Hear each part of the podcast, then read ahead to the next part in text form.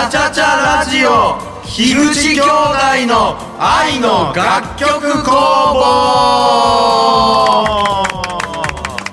いやーさあ始まりました、えー、樋口兄弟の愛の楽曲工房、えー、私が清則で。私が太陽です。はいよろしくお願いします。お願いします。でですね今日はちょっとですね、はい。あのーもういきなりですけど、はい。ゲストをご紹介しようと思っております、はということで本日のゲストはなんとギチ青柳です。はいよろしくお願いしますいやーね。ね。ありがとうございます。来ていただいて今日は。いや毎回来てます。え？あれ？ただ部屋が違うだけで毎回来てるんですよ僕は。はいはいはい。ね。だから今日はね、はい。ちょっとまあ特殊な思考で、はい。僕ここに座らせてもらってます。そうなんですよ、はい、うん。その、まあ、なぜ僕がここにいるかということもパッと説明していい、えーこのね、えー、おひせ樋口、えー会長の清則は、えっ、と、えー実は吉本の芸人という顔も持ってましてその相方が僕ですはい、はい、もういやもう言わないけんことは。何回もね言ってきたきね。そうそうそう。でそう。でそので普段はさ別室でやるよや。そうなんですよ、今日はねちょっとあの同じ部屋でどうしても喋りたいなっていう。僕のうん僕のわがままですこれは。いやいやいや、ごめんねなんか。いや、とんでもないよ。うん。そのわがままありがとうよ。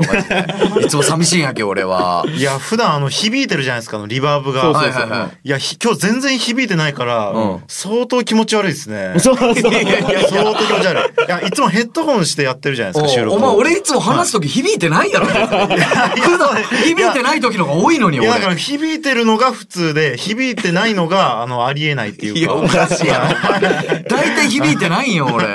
このラジオの時だけや。えもう次行っていいやかかかかかかいやいやいいややいや。響いてきたわ。しかもこんなんなん、俺。違うよね。次行っていいやそかいや言って言って言ってそこまでごめんごめんごめんいやあのね、なんで今日こうやってはいスペシャルでやるかっていうと、はいあのーなんとですねもうじゃあ最初に言いますか、もうちゃんと正式に。もうよ。はい。えー今回ですね私樋口清則が無事に婚約を果たしたということで、結婚スペシャル企画をさせていただきます。おおえ。なんです。すごい。そうなんです。まああのね、ちょくちょく言ってきましたけど、うんそうねあの、ちょっと今日は時間をとって、あの、うんちゃんと思いの丈をね、あの、喋りたいと思いまして、うん今回こういう形にさせていただいて。ついにちゃんと聞けるわけよね。そうなんです俺たちからすると。はい。だからもう、まるまる今日は僕の結婚の話になるんで、うん。他の企画一切なし。え？ね じゃあ楽曲制作でライフハックは？はい。ない。え？え、食レポラップはあるやろ、もちろん。なし。あうあ です。残念ですね。マジかそうです。よ。で、あの、まあ、あの、まあ、ちゃんと説明しますと、あの、えーっとですね、僕が、えーっと、確か最初に、えー正式に募集したのが6月22日なんですよ。うんうん。で、6月22日より、まあ、正式に結婚相手を募集して、で、はいあの、まあ、いろいろ皆様のおかげでですね、まあ、相手を見つけることができましたということで、あのーまあ、その中に考えたこととか、えーまあ、実際どういう形で、あのー今回進めていったのかっていうか、そういうおさらい的なものをね、うん。今日ちょっと、あの、僕の熱い思いを、うん。えーたっぷり語らせていただきたいなと。なるほどね。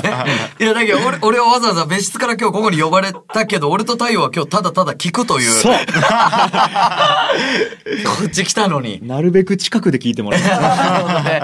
聞く仕事ね。そうそうそう。わかりましたそうそう。まあ今までね、細切りで言ってましたもんね。そうそうそう。確かにそうはいそんな感じでいきたいなと思ってますよ。いや、嬉しいよ。でもちょいちょいさ、やっぱ友達やきどうなんどうなんっていうのは聞くけど、んやっとなんか今日ちゃんと聞けるといそうう。か。だから、高君まとめて全部話したことはないそうそうなんそうそうそう、ちょくちょくたりそうなんです。まあ、ということでね、いてみたそんな感じでございますと。はい。はいでですね、はいえっと、ちょっと本編に入る前に、まずお便りをいただいているので、それを太陽の方から紹介させていただきたいなと思います。はいどうぞえー、かなさんからお便り届いております。はい。はじめまして。ここ2、3回楽しくラジオを聞かせていただいています。はい、ありがとうございます。お兄さんの清則さんに質問があってメールしたのですが、うん清則さんの結婚は今回ネタとしてされるんですか？あ全くこの企画のことを知らずに途中からラジオで聞いたので、ものすごく興味津々です。お相手を募って応募された方の中から選ばれ、選ばれたのだと、前回の放送で話されていたので、うんとても面白いなぁと思いました。うん。結婚されるお相手は一回しか会われてないのですか？うん。それで結婚ってすごいですねう。ん。二十数人の中から何を基準に選ばれたのか教えてください。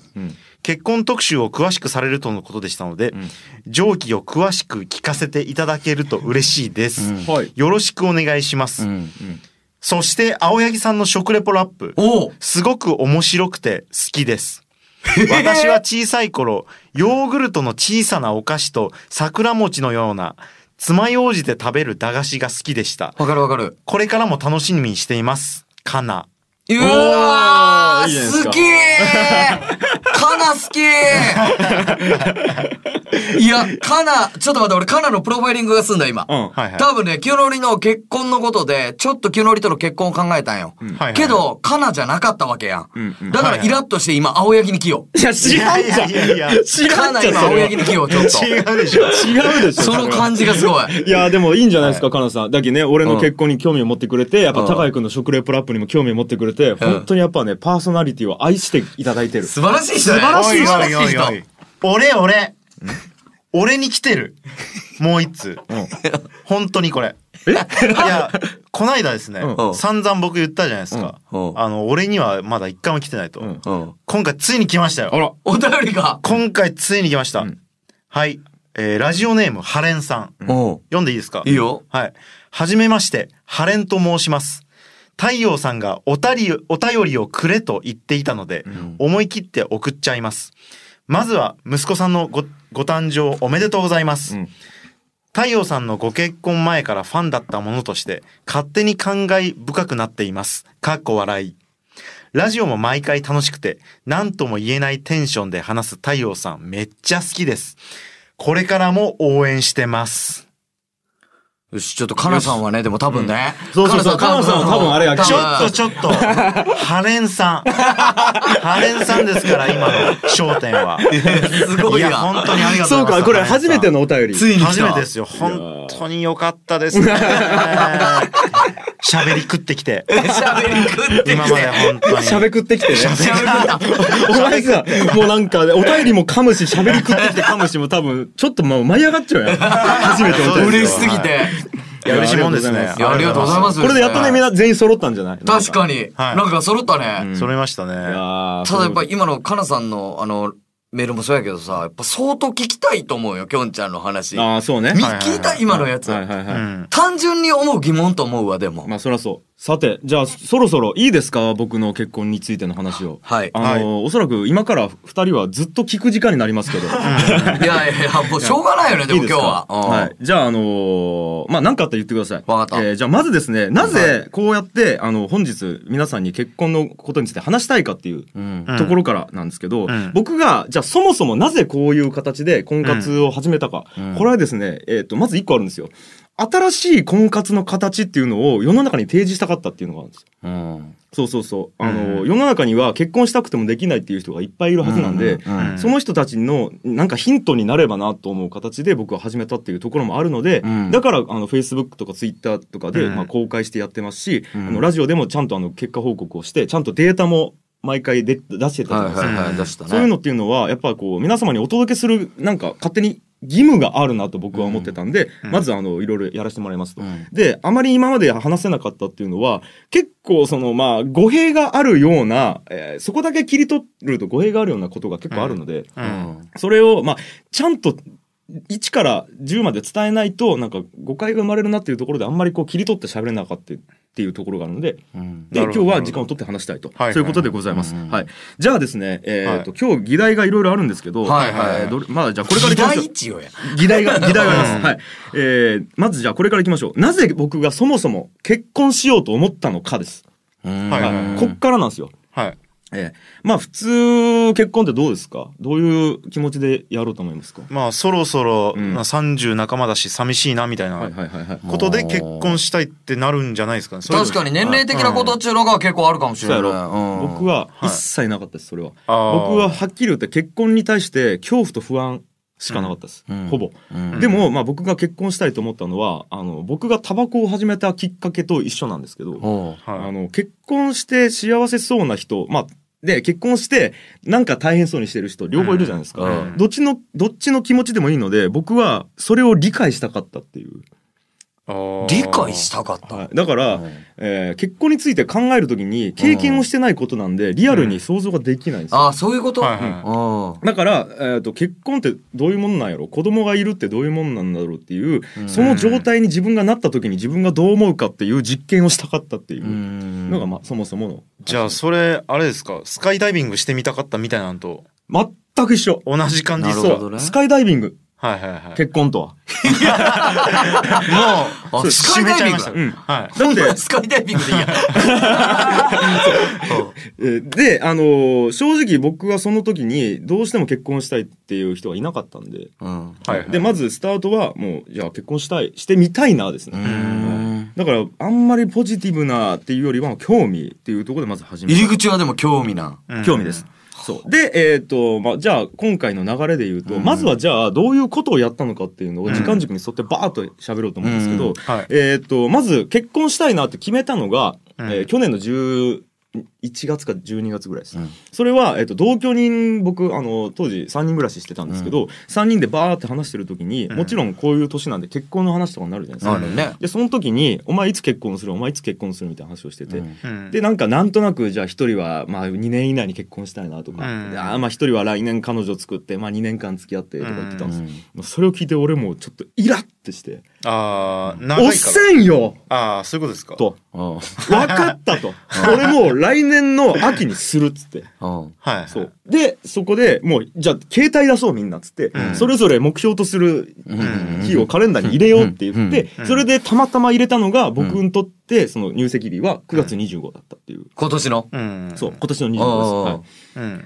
そこそんな始まりですまず。うんはい。そうそうそう。えで、ちょっともう全然関係ないかもしれないけど、その時誓った人たちはどれぐらいに入れた ?2 年後に入れた。は入れちゃう入れちゃう ?2 年後に入れちゃ2う。年後とか、えーっと3年後とかかな。ちょっとわわからないああ、うん。なるほどね。入れてますちゃんと。ああじゃあそれを追っていくのも楽しみですね。そうそれを追っていくの。確かに。そうそうそうそう。そうそうでそれが去年の話、うんで、えーっとそれからずーっとまあいろいろ過ごしよったんやけど、うん。やっぱりなかなか本気になって婚活っちせんや。んせんね。せんのよ。うん。確かに。でまあ何人か紹介するよとか言われて会ったりはしたんやけど、うん。なんかこう別になんかちゅう感じで、ダラダラしよったら気づいたらもう5月とかになっちゃった。のうん。いやめちゃめちゃ近くなってるじゃないですか。うん、ほんでほんで。はいはいで、うん。あこれやばいと。うん。そろそろ見つけんと、もうあと4ヶ月ぐらいしかないなって話になって、うん。どうしよっかなと思って、もう最終的に選んだ決断が、えっ、と、ネットで募集しようと。うんああじゃあそれまで決めてなかったんですか？決めてなかった。え、そで、しかも俺全然知らなかったけど、その前、あれネットで募集する前に、何人か紹介であったりもいしたん、や消化値なんかその、あ、今度一緒になんか、なんか、しょ飲み行こうやとか、おお、友達おるきとか、そんなん。よ相手探しようやろ？みたいな。そうそうそうでももう、なんか意見かったり、うん。とか、なんかそんな。あった？そんなんが。へえ周りには言いよったけど。うん、なるほどね。そうそうそう。うんで、えっ、と、まあ、始めて、うんで、アンケートをまず取ったと。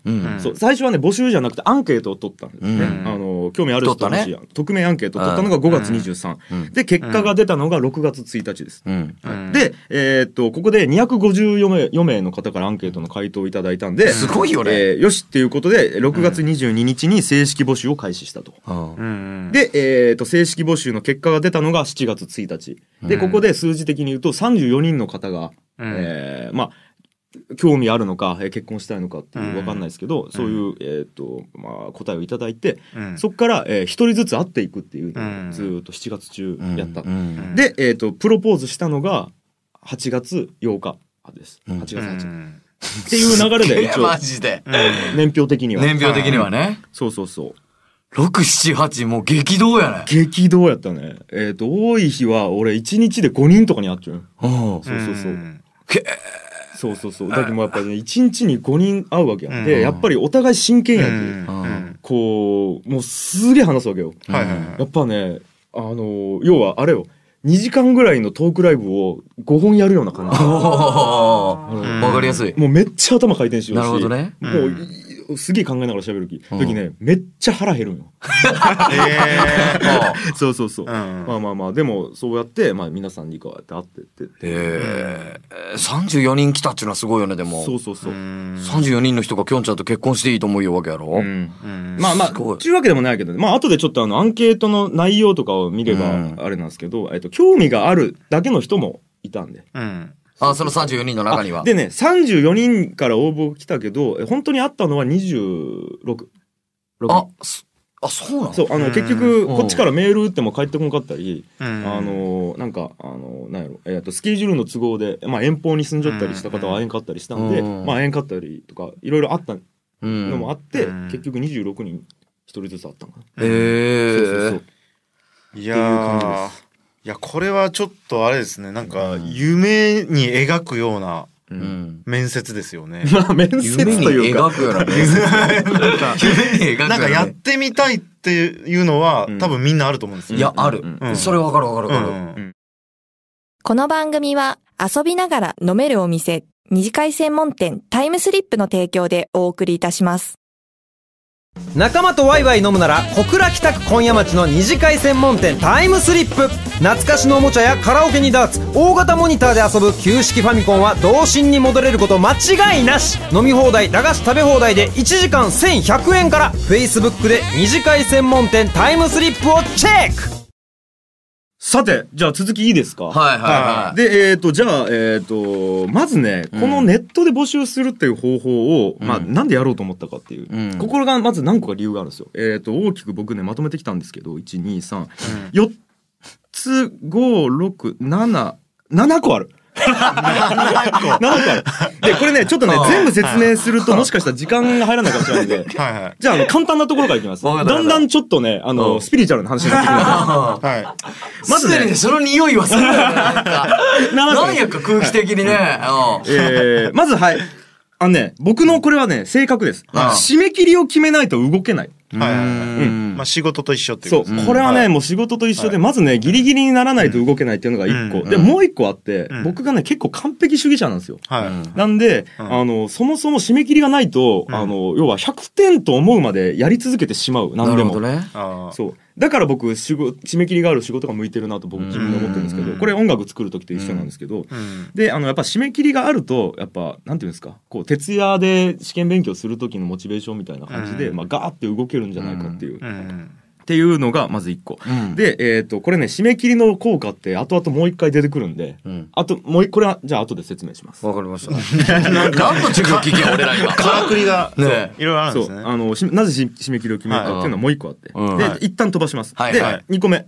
これね、モテるやつがモテる理論っああていう。のは僕あるんですよ。うん。これわかる？ピンとくる？まず。まあ、あれですよ。あの、人気がある人に、やっぱり、あの、かっこよく見えてしまうみたいな。そうです。の方がそうです。うんあのね、うんえーじゃあこれ、えー時間軸的にじゃあ辿っていきますと、うんまず5月23にうん。やったの、アンケート。うんこれ、あの、募集じゃないんですよ。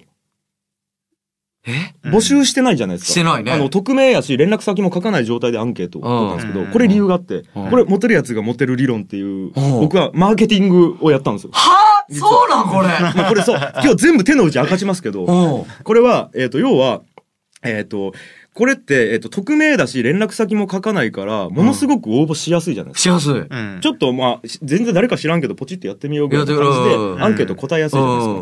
うんで、それで、まずは、えっ、と、票を集めたかったっていう。うん。で、えっ、と、ネガティブな、えっ、と、選択肢一個もなかったんで、うん例えば254人からなんか、こう返答があったとしたら、それって僕のプラスの票になるなって思ったんですよ。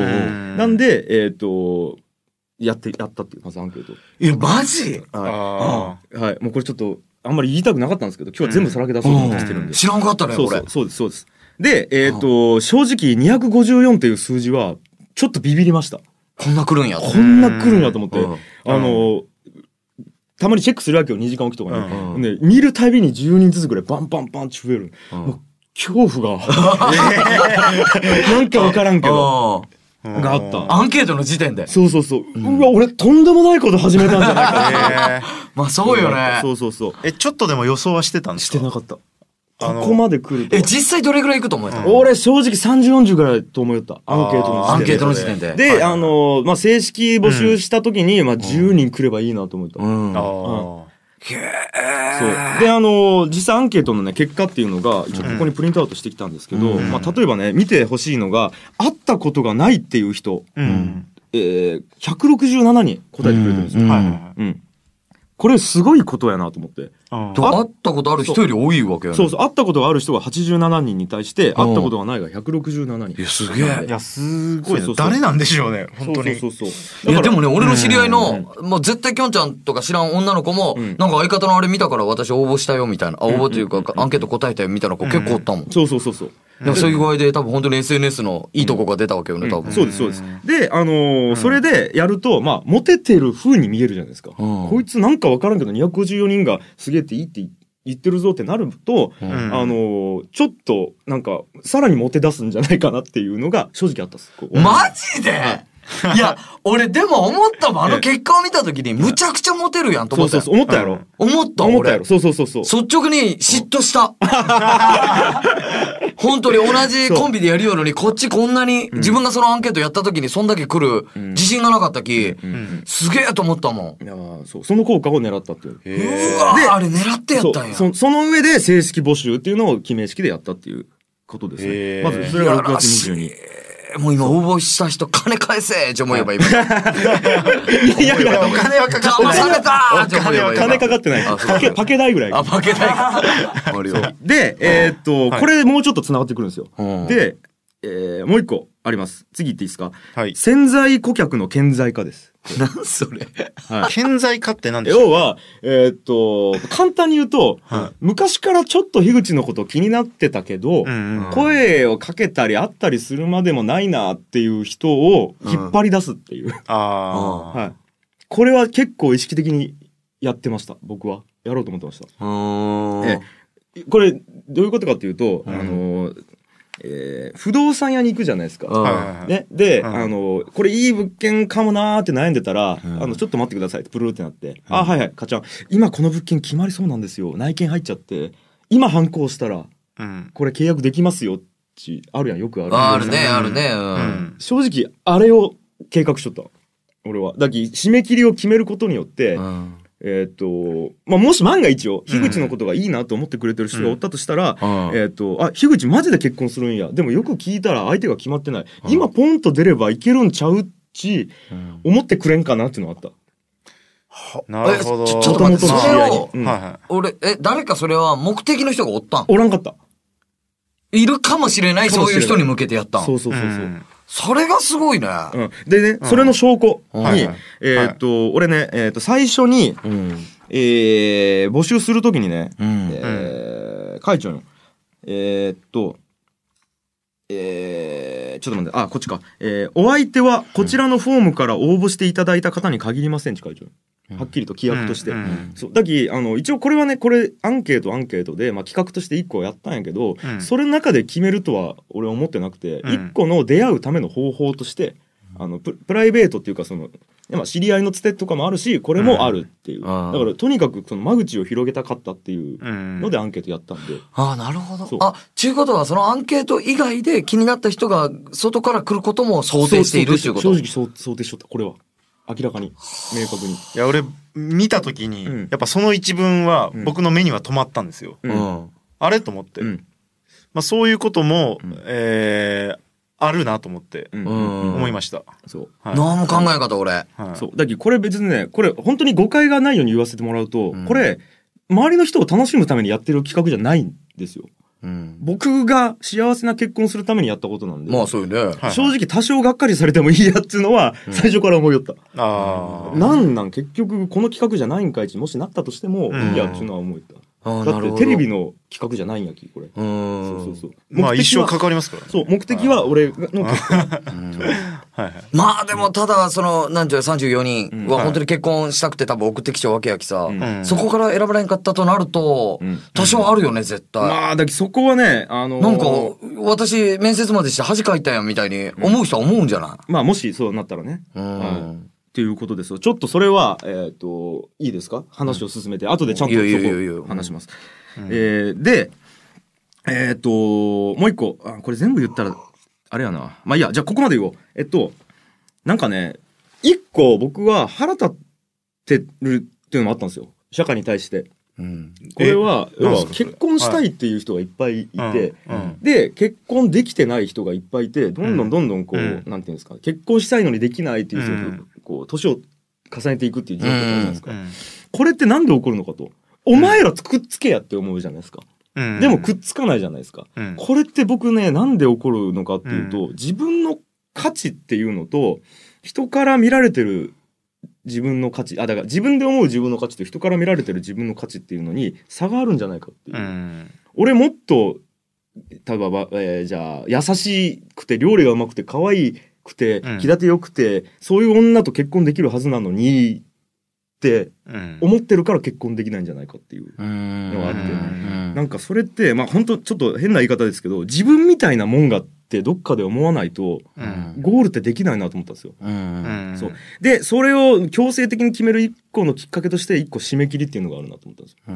うん。で、これ、あの、ものづくりをやるときとか、企画を考えるときとかも一緒なんですけど、まず、ブレインストーミングってやるじゃないですか。要はうん企画をどんどん出し合って、こんな人がいいな、こんな企画がいいなっていうのをバーって出し合った後に、最終的に現実的に可能かっていうところでどんどん削っていって、こう、だから最初バーって広げて、その後一個に絞るっていう、こうギューッと絞るっていうのをやっていかないといけないじゃないですか。うんこの絞るっていうフェーズを意識しないと絶対一個に決まらないなと思ったんですよ。企画でもものづくりでも。うんで、これを、まあ、絞るためのきっかけとして僕は締め切りっていうのを作ったっていう。ん。だから、えっ、と、もう僕常に思ってたんですけど、もう自分みたいなもんと結婚していただけるんだったら本当に誰でもいいなって思ってうん。始めたんですよ。うん。そう。だからもしこれで、えっ、と、一人しか候補がいないんだったら、僕は間違いなくその人と結婚するつもりだったし、うん。これでもしゼロ人だったら、えっ、と、もう本当になりふり構わず、例えばもうむちゃくちゃな言い方ですけど、戸籍が欲しいだけでの外国人の方でもいいし、もうなんか、本当に、それぐらいでいいと思ってました僕は。はいはいはい。もうだから、それぐらい、僕は死んでも結婚するっていう。で、僕、フェイスブック書いたんですけど、んあの、9月25日までに結婚できなかったら僕、切腹するって、うん書いたんですなんで書いたん？これは本当に思ってました。本当に切腹するつもりだったし、切腹したくないから絶対死んでも結婚しようと思ってたっていううんうんので始めたっていうことですね。日本で最も間口が広かったんじゃないですか。そうかもしれない。受け 入れ皿が。えーっと待って。え、はい時間？もえ、あれあれああーマジかれ。ちょっとそろそろいいですか？いやそうやろう、ちょっと待って。じゃあ、はいはいはい。これ、全然話足りないんですよ。はいはいはい。まだ全く何も話せてない。全然話足りないんで。すっごいいいね。これもう俺の時間終わり？いや、もう、まあ、続きは後で話してもらうとして、続きってこれはいあれ？まだ後半残っちゃう俺の時間？もうない。ない。わかあった。じゃあ、わかった。これ、これはい、少し、えっと、じゃあ、えっと、ラジオに関しては、ここまでで一旦切ります。ただなるほど、ちょ、ちょっと、全然話足りないんで、うん YouTube 版に関してだけ、えっと、1時間放送終わった後に、こう、なんか、特別、な、何？こう、オプションみたいな。あーみたいなこといいいですかこれやって。あ、やろうやろう。じゃないと、もうこれ気になってしょうがないやろ、その、アンケートに答えた人たちが。そうしましょう。じゃあ、ちょっと話の続きは終わってやりましょう。あ、ということで、じゃあ曲いきますかはい。えーですね、うんえー次はですね、あの、実は兄ちゃんが結婚ということで、はい僕と高谷くんでん、お祝いの楽曲を作ってきました。あらいや、いいですね。やっと愛の楽曲工房っぽくなってきた。そうですね。これは嬉しいですけど。何のやっと宗教の番組終わりました。ちょっと待って、これは、これは嬉しいけど、俺喋る方がいい。いや、なんこの放送。俺と太陽、今日、今日のセリフほとんどが、うん。うんうん。いや、せっかく作ってきたんでね。はい。ちょっと聞いてくださいよ、これ。あ、いいんですか？じゃあ。はいいや、もちろん。ちょっと嬉しいですよそれは正直。これは、あのー太陽がね、うんえっと、作曲してあら、私が作詞して、あというので、ちょっはいと作らせていただいたんです。ありがとうございます。はい。はい、清則くん、結婚ということで、ありがとうございます。じゃあ大丈夫ですか、太陽くん。はい。じゃあやってみましょうか。じゃはい。あ行きましょうか。はい。では。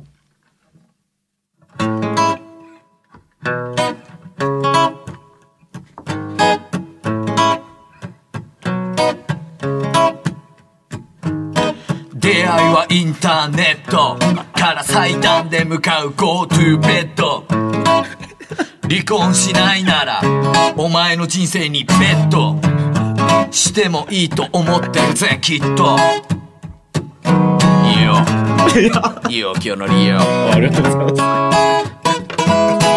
金髪のお前そのことを踏まえ一緒になること覚悟した女へ立派な子供を頼むか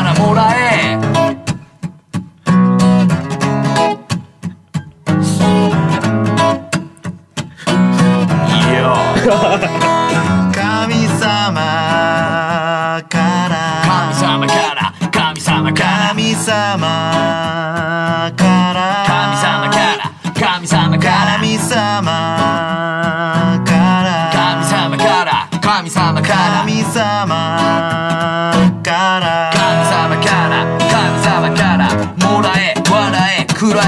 らえつなげ孫の代までの樋口の縁。もらえ笑えくらえつなげ。孫の代までの樋口の縁。もらえ笑えくらえつなげ。孫の代までの樋口の縁。もらえ笑えくらえつなげ。孫の代までの樋口の縁。つないだ手と手。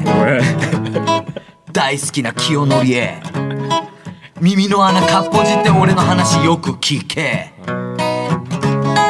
お前幸せになれ。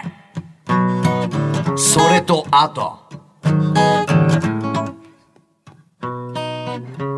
3万円だけ俺に貸してくれ。えなんで？か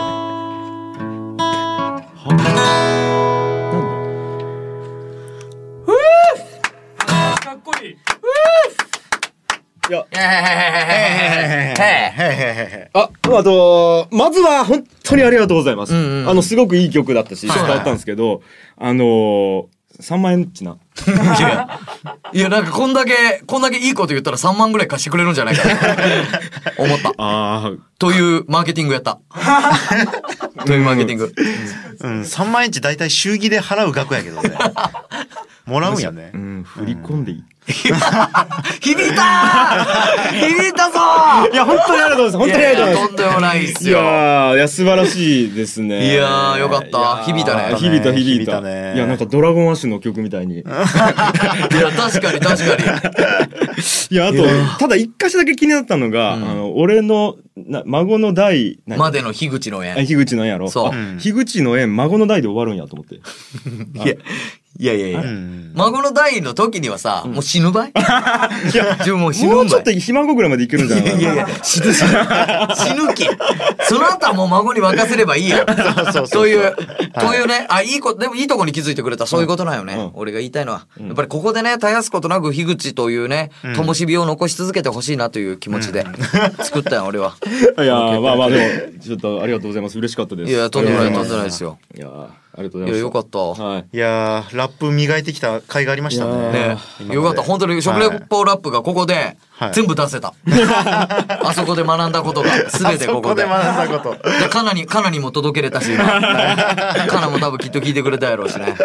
いやありがとうございます。いや、でもちょっと普通になんかちょっと感動してしまって。変な、変ななんかこう、バカにもできにくいし。嬉しいマジあで？ありがとうございます。いや、嬉しいいややっぱよかった。弟と相方なんでね。ああありがとうございます。よじゃあちょっと一旦、一旦曲いきましょう。じゃあ今日はね、ちょっとあの、こういう企画なんで、曲の方は僕が、あの、一曲ご用意させていただきました。あありがとうございますはい。はいじゃあそういうわけで、はい早速参りましょう。はいえー、安室奈美恵で、Can You Celebrate? ベタやな。どうぞ。仲間とワイワイ飲むなら小倉北区今夜町の二次会専門店タイムスリップ懐かしのおもちゃやカラオケにダーツ大型モニターで遊ぶ旧式ファミコンは童心に戻れること間違いなし飲み放題駄菓子食べ放題で1時間1100円から Facebook で二次会専門店タイムスリップをチェックさあさあさあ。とはいいうことで、ここから何ですか？ここからは、じゃあ、太陽くんちょっとお願いします。はいはいはいはい。ここでですね、はいあの、樋口清則が結婚ということで、はいえー親しい友人たち、そして、えーいろいろな方からボイスメッセージや祝電が届いております。あありがとうございますすごいですね。そうそうそうそう。結婚特集っぽいでしょ ありがとうございます。やっとっぽくなってきましたね。僕なってきた、僕なってきた。さっきまで本当にやばかったね。なんかの講演会聞かされてさ、やっと結婚っぽくなってきましたよ。できましたね。そうそうそう。じゃあはい早速、いいですか、はいはいはい僕の方から。はい、えー、ドブロッカーズ。おお兄と僕とがやっている、はいえードブロックさんと組んでいるバンド、ドブロッカーズのメンバーから、あららはいコメントが来ています。ありがとうございます。じゃあ流していいですか？お願いします。はい。むっつりスケベの森です。がっちりスケベの江口です。ドブロックです。です。えー、屈折スケベの樋口さん、ご結婚おめでとうございます。いやー、めでたいめでたい。えねえ。めでたいですねと晴れて、はいね、屈折スケベの井口さんが、本当ですよ。えー、ぐっしょりスケベの奥さんと、ね、結婚するということになりまして。いやー、めまさかねね、まさかでもね、あの、お兄ちゃんが結婚するとはそうね。ですよ。うんうん今まではね、ギターを、えー、つまびいてた、うんうん。樋口さんがうね、ん。これからは奥様のうん。女体をつまびいていくと思ったら、うん震えが止まりませんね。誰ね 何なのそのキャラ？まあ今後ともね、これでお別れじゃないんで、はい引き続き、はい、え？仲良くやっていきましょうえ？これでお別れじゃないの？お別れじゃねえよ。あ、そうなんだ。ああ、あ、そっか。あお別れじゃないですから。はい。またね、奥さんにも会わせてください。はいということで楽しみにしてますんで、はい。以上、ドブロックでした。樋口さん、結婚おめでとうございます。ドラムの中村光です。結婚して健康な生活にやっとなるんじゃないかと思っています。これからも末永く元気で、えーやっていきましょう。よろしくお願いします。はい。えードブロッカーズでベースを担当しています、木村です。えーこの度、きょんちゃんの結婚が決まったということで、えー高校からの同級生、えーそして同居人、で今やバンドメンバーである僕は、本当に嬉しく思ってます。ですので、ぜひ、えー二人の披露宴の際には、ご両家のご両親、で、ご親戚、えー皆さんの前で、ドブロッカーズ、えー、どしもネタバージョンをやらせてもらえないかな、なんて、えー思ってます。えーきょんちゃん結婚本当におめでとう。末永くお幸せに。でした。いやー、めっちゃいいじゃないですか。これはいいね。いいじゃないですか。あー、いい結婚これは嬉しいね。なんか、たまらんね。たまらんやろ、きょんちゃえ、わからんよね。ん。え？結婚したことないき。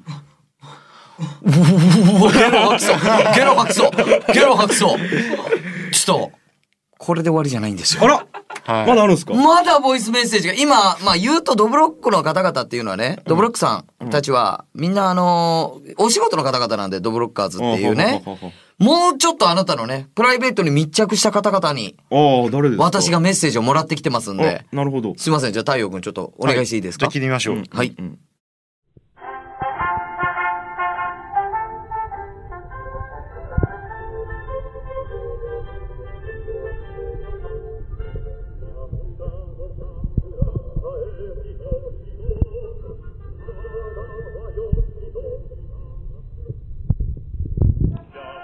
きょんちゃん、結婚おめでとう。これまで祖国のために戦ってきた軍友のこのような知らせを受け、大変喜ばしく感じているところであります。えー、そうですね。戦うフィールドは違いますが、えーこれからも祖国のために熱い血を流していきましょう。以上、久保軍曹でした。樋口会長に、はいぐっちゃん、いいかね3期州特攻隊長、相良です。その度、ご結婚おめでとうございます。ぐっちゃんとは中学時代に知り合い、同じ野球部で一緒に頑張りましたね。また、高校時代には試験前に一緒に受験勉強頑張りましたね。また、こっちに帰ってきた時には久しぶりにキャッチボールしましょう。この度は本当におめでとうございます。えー、きょんちゃんと初めて出会ったのは NSC の授業の最初の頃、約7年前です。えー自己紹介をするというのでペアを組まされて、えーその時に僕は初めてきょんちゃんを見て、えー脱色しただけのダサい金髪に聞いたことのない方言を喋る、えー変なやつだと思いました。その変なやつは好きな音楽は坂本龍一だと言っていて、さらに僕は調子こいてんじゃねえぞ田舎っぺと思ったのを覚えています。えーそんなきょんちゃんとも今では一番遊んでる同期だと思うんですけども、えーまあとりあえず結婚おめでとうございます。それとは別に、あの、貸している7万円、えー早急に返してください。え厳密に言うと6万8000円です。さよなら。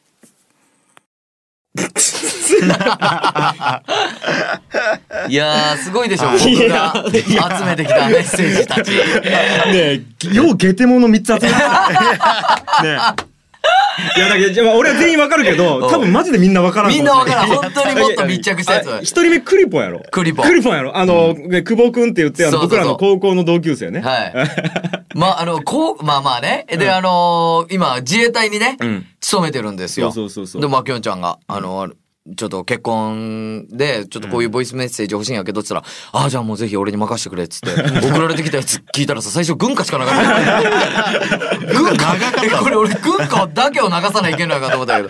まあ、後でちゃんとね、そうやって。いや、え、俺祖国のために結婚したの？いや、知らんけど。俺、俺、いや、でもクリポの中ではそういうことになってたね。最後、敬礼やもんね。ほんでほんで？よかったね。二番目は？2番目はあの、相良誠という僕らのね、この中学、中学からの同級生なんですけどね、もうしょっちゅうずっと3人だって、3人で遊んで 塾も一緒でね。で、俺らあの高校行った時にいろんな中学の人と一緒になる時に、俺ら3人でよくおったき、いい金中中とかやった時ね、いい金三期集って呼ばれて。いい金三期集ってね、呼ばれてた、呼ばれてたんですよ。特徴としては全員ちっちゃい。全員ちっちゃいよね、同級生よりも。165以下の身長以下の身長でね、取り揃えた三期集やったんやけど。で、なんでラジオでそれ聞かないけんの俺今何しよん地元で。佐賀ちゃん。で、それで最後はエッグ矢沢、僕らのね、同期の芸人ですよ。7万借りちゃう。いや、じゃじゃ違うんよ。もうこれ説明がめんどくさいけど、んあいつが勝手に無理やり振り込んできたんよ。うん俺の口座に。うんそれをあいつが過視聴値言い張るよ。うんもうだけどちょっとやばいんよ。なんかやばないん。で振り込んだいやもうわからんわからん。え、本当に？本当に。でもすぐ振り込み返した、それは。お前いらんこすんなっつって。マジで何のやりとりしてんの？もうマジでいや、わからんだっけ、ゲテモノ3人そうなんですよ。もうちょっとおかしいんよ。そうそうそう。いや、変なの3人だけちょっと見繕わせていただきました。まあまあでも嬉しいですよ。ああ、よかったね。仲間とワイワイ飲むなら小倉北区今夜町の二次会専門店タイムスリップ。懐かしのおもちゃやカラオケにダーツ大型モニターで遊ぶ旧式ファミコンは童心に戻れること間違いなし。飲み放題駄菓子食べ放題で1時間1100円から。Facebook で二次会専門店タイムスリップをチェック。すいません。あい。祝電がえ？届いております。祝電？まだ？祝電？うん。祝電届いてますよあ。ららら。じゃあ言っていいですか？はいうんラジオネーム、うん奴隷の井上。え？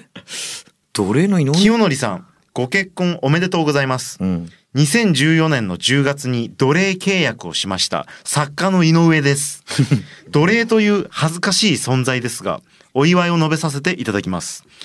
私は毎回清則さんとお会いするたびに、いじられ、なじられ、人権を蹂躙されてきました。しかし、その中に光る愛を感じることもできました。また、毎日をひどく忙しそうにされているということで、体も心配していました。一般的に奴隷は、主人が死んだら解放されるので、主人の体を心配するふりをすればいいのですが、アホな私は心から心配していました。しかし、この度の結婚で、私はとても安心しました。それは、清則さんの体を気遣ってくれる女性ができたことです。そしてもう一つは、一人の女性を心から愛することで、より人間として愛を深めてくださるということです。これからは楽しいだけでなく、辛いこと、から悲しいこと、腹、腹が立つことが山ほどあると思います。ですが、えーそれらは幸せを手にしたからこそ、結婚したからこそ訪れる出来事であって、結婚しなければ体験できなかったものであるはずです。たとえどんなことが待ち受けていようと、幸せを手にしたものだからこそ、待ち受けている困難と思って果敢に挑んでください。私も奴隷として身を捧げる所存であります。愛に溢れる清則さんが、もっと愛に溢れた素晴らしい方になっていくことを願っております。追伸、去年、新たに奴隷契約を結びましたが、更新のため後日ギャラ交渉させてください。いや以上でした。いいですね。いやーどう。やー今ね、まあ本当結構思ったのもう一個だけかな。う長っと思った。最悪。いや最悪やん。誰こいつ。あいつ、あいつ。ああいつ、作家の井上さんだった。んですかああ、わからんかった。ごめん、俺奴隷と思ってなかったきさ。うん。俺は仲いい対等な友達と思いよったき、奴隷と思われちゃうちゅうこと初めて知って、今ちょっと正直ショックやなっていう。うわ、それはやばいわ。うん。いや、どう思う？だってさだって俺ずっとさ、まあ、ご飯行ったりした時もさ、うん。まあ、対等やけど後輩やきさ、ご飯おごってやったりさ、うん。しよったわけやん。うんそれをやっぱ奴隷っちゅうあれあれあれあれ。奴隷が叫び出した。マイクに入ります奴隷が叫び始めた。いや、あとさ、いろんなこと、確かにお願いしよったけどさ、それはやっぱこうね、一応、作家料というギャラを払って、契約の上でやってもらうようなだけうんさ、それはなんか仕事なのであって、別に無理やりさせちゃうわけでもないけど、奴隷じゃないなんて。そうそうそう。そう、あとまあ、今回ね、結婚スペシャル中、俺のね、うん。大事な時間の結構長い尺を取るっていうのを、あ、作家としてこれあるまじき行為やなっていうのはやっぱ思ったね。自己主張するためだけに、そう、自分のコーナーが、を長く、えー、取りたいがだけに、やっぱこういうコーナーを設けちゃうっていうのがやっぱこう。いや、まあ分からんけど、やっぱ、まあ俺もそうやけど、最後みんな金の話するよ。給料宿電はね。いやまだまだあります。奴隷なんじゃないですか。宿電もう終わり？はいまだあるやろ？いやいやいや、ありますよ。え？高谷さん。やっ私？てくださいよ。私の宿電はい。何ですか？宿電あるでしょ俺、俺が宿電読むの？はいはいはい。すいません、じゃあ。ほらほらほら。え？私、ちょっとじゃあ、宿題の方を読まえせていあるただきます。すいません。あるんすか？はい。はい。きょんちゃん、はい。結婚おめでとう。はい。昨年の12月6日、一緒に風呂に行った時に、きょんちゃんが、俺来年の9月25に結婚する気と喫煙所で僕に言ってきました。驚いた僕が、はマジで？おめでとうで、相手は誰なん？と尋ねると、今から探す。と、きょんちゃんから帰ってきた時、僕は心の中で、バカが。と思ったのを昨日のことのように記憶しております。そこからきょんちゃんは全力で嫁探しを始め、ついに6月には Facebook でなんと嫁の公募を募った時には、僕は心の中で、バカが。と思ったのを昨日のことのように記憶しています。そして、嫁を見つけ、結婚を決めた今、心の中ではっきりと、バカは俺の方だったなと思いました。吉本芸人、ギチの相方として一緒にやってきて8年。中学2年の時、初めて出会ってからは21年。きょんちゃんが口にしたことを実現しなかったことは一度としてなかった。やると言ったらやる。結構な地位を築いて、その地位ばかりが目に留まり、見えにくくなってしまったきょんちゃんの本質は、やると言ったらやるというところにあるんだと思います。そんなきょんちゃんにこの間会った時、結婚どうなん？大丈夫なんかい？と意地悪な聞き方をしてしまいました。すると、きょんちゃんは、嫁、かわいい。子供、欲しい。幸せになる。と返してきました。多少ロボットのような答え方が気になりましたが、やると言ったらやる。男樋口清則。絶対幸せになると僕は確信しました。きょんちゃん、結婚本当におめでとはい。ありがとうございます。ありがとうございます。う。さあ、宿題ね。これで終わりじゃないんですよ。あ、そうなんですか？はい。はい。太陽くんお願いしますあれ？俺俺。太陽くんお願いします。はい。あれ？じゃあ僕より。はい。兄さん、いよいよ結婚ですね。ネットで募集を始めた当初は、ただただ、比較的まともな、容姿や年齢は良しとして、とにかく比較的まともな人に決まるといいなと、切に願っていました。家族の意見や。結果、とても素晴らしい、姉さんと呼びたくなるような方が見つかり、僕は嬉しく思います。さて、先に結婚を済ませている僕から一言です。うん。結婚は毎日が難問だらけです。謎解きや試練が大好きで、秋っぽい兄さんにとっては、なかなか飽きない問題集だと思います。楽しく難問を解決していってください。そして、理由がなければ何も頑張れない兄さんですが、結婚生活には頑張らなければならない理由が満載です。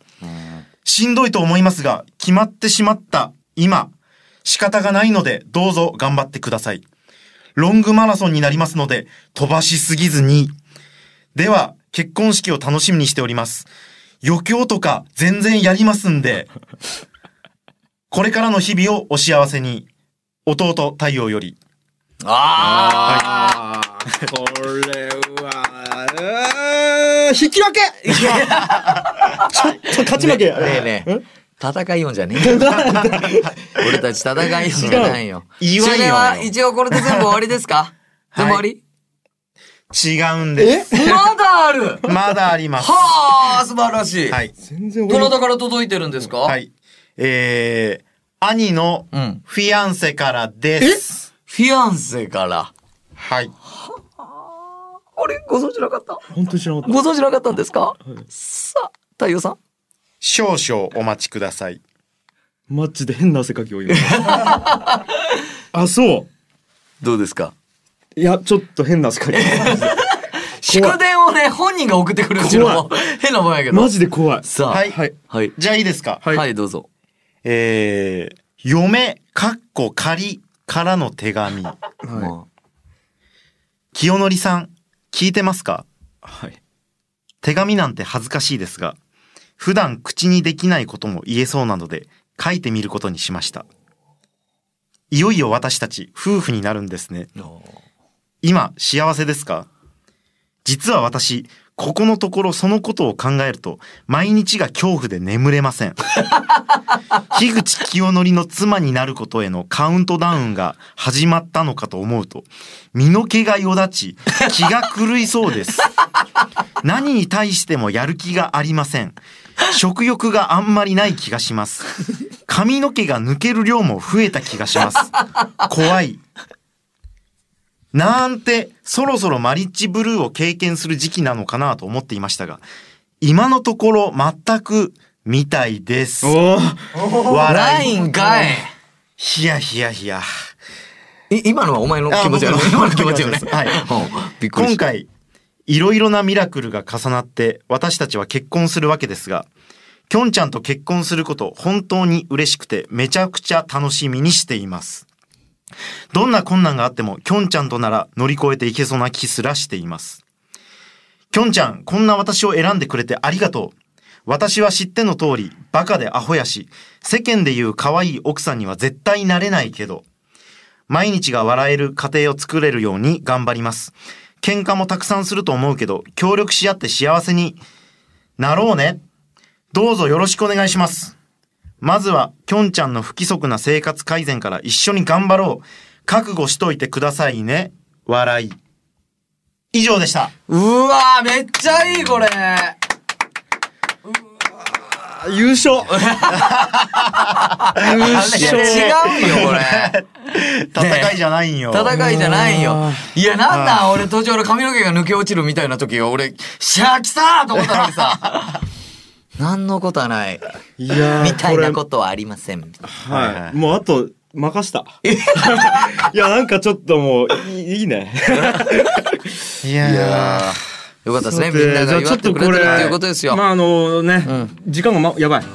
なので、えーっとちょっとこの続きはじゃああのディレクターズカットということで YouTube 版で一回、えーっとラジオとしては締めさせてもらいたいと思います。はい。いやー今日もねお時間が来てしまいましたが、えーっと本当に嬉しい時間を過ごすことができました。えーっとということで私ね、えー絶対幸せになろうと思います。えーということで 皆さんありがとうございました。そしてあのーねチャチャチャラジオは僕の健康と全く関係なく普通に来週から続いていきますから。そうですね。今日はスペシャル。はい、そうスペシャルでやらせてもらってますんで、スペシャルですから。えっ、と、来週からもチャチャチャラジオをお楽しみということで、一旦締めさせてもらいます、はい。えーリスナーの皆様本当にありがとうございます。幸せになります。ということで一旦ありがとうございました。バイバイ。バイバ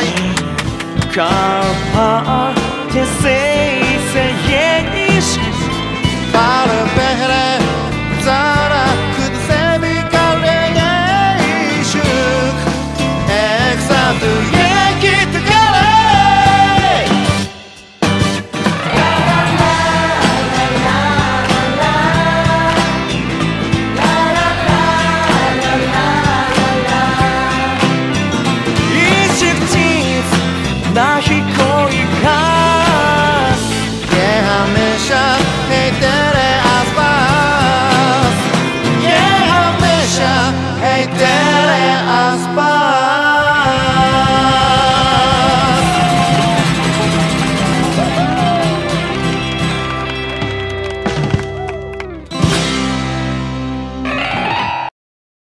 はい、ということで、ここからはね、えっ、と、うん。YouTube の方だけが聞ける、はい。ディレクターズカットテーマテーマえっ、と、じゃあまずちょっと、ん。皆さんのボイスメッセージと祝電、いいですね。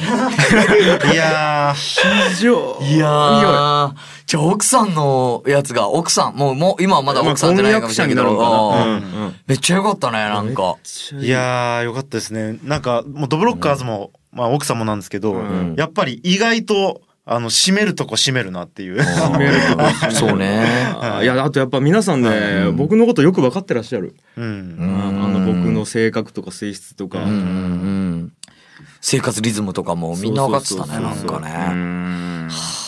いや、嬉しいですよ、これは。グッときた結構。グッときたね。マジで。非常にグッとき一た。人一人やったら泣けるぐらい泣けるね。オールウェイズ三丁目の言う人どっちが泣ける？ああ、春。マジで結構や結構よそれは春は。俺映画館でもわけわからんぐらい泣いたんやけど。うちこと結構貴重やんじゃあ貴重ね。いやよかったねありがとうございました。愛されてますよいや、嬉しいですよ。ありがとうございます。でね、ちょっと、はいもうこのまま終わりたいぐらいやね。いやいやなんで話したいのやいやない話したいんやけど、うんなんかちょっと今、いい感じになった。気持ちが。ディレクターズカットマジで2分ぐらい。2分ぐらいで終わりや。いやちゃんとさっきのだいや他のねさっき応募してきた34人はねもっと聞きたいことがあるわけよ。そうよね。そうよ。そうそう、そうとも、そうとも、それはそうとも。そうよ。そうだけど皆さん、その、応募してきた方、もしね、聞いてる人もいるかもしれないんで、その方のためにもやっぱりちゃんとやる義務がある。いやそうそうそう。はい。ということで、じゃあ戻っていいですか？いいよいいよ。はいえっ、と、確か、えっ、と、自分みたいなもんが、っていう感覚を持たないといけないっていうところまで話をしたんですよ。うんそう、あの、要はその、物事を決めるときって、やっぱ、覚悟をどっかでして、決断をしないと進んでいかないと。で、あの、これね、あのまあ、曲を作る時も一緒だなと思うんですよ。うん。まあ、こんなスッと戻って大丈夫。いやいやいい。よ俺らはだって今からうん。うん血出して だけやけどあのですね、あの例えばじゃあ、えーこういう、この映像に曲つけてくださいって言われた時に、あの、いろんな方向性あるんですよ。例えばリズムはこうがいいとか、いや、あの、こうがいい、いや、アコギ弾き語りがいいとか、いやピアノだけでいこうとか、いろんな、えー方向性がおそらく正解で、でも、それってどっかに決めないと進んでいけないんですよね。はい、で、えーっと、でも決めるってな、なんていうんですかね、あの、すごく怖いことでもあるんですけど、でも僕が思うに、おそらく全部どれを選んでも正解なんじゃないかなと思うんですよ。要は、その道を選んだ時点で、それを正解にするために100%努力をするじゃないですか、人間って。そういう意味では、結局、選ぶってそこまで大切なことじゃなくて、あ、どれを選ぶかっていうのはそこまで大切なことじゃなくて、一個に決めるっていう、この、えっ、と、決断自体が大切なんじゃないかっていうところがあって。だから、えっ、と、ネットで募集したっていうのも、正直僕、これ、へもしか、変な言い方になるかもしれないですけど、誰でもよかったです。はい。もうどんなに僕と合わない人でも、おそらく合わないなりに努力をしていく上で何かしらなんか幸せを見つけられたりとか、まあ万が一そこで、まあ、悲しいことにダメになってしまったとしても、えー、とそれも僕の経験として相手の経験として残ると思ってたんで、すあの全てが全く意味のないものにはならないと僕は思ってます、ました。うん。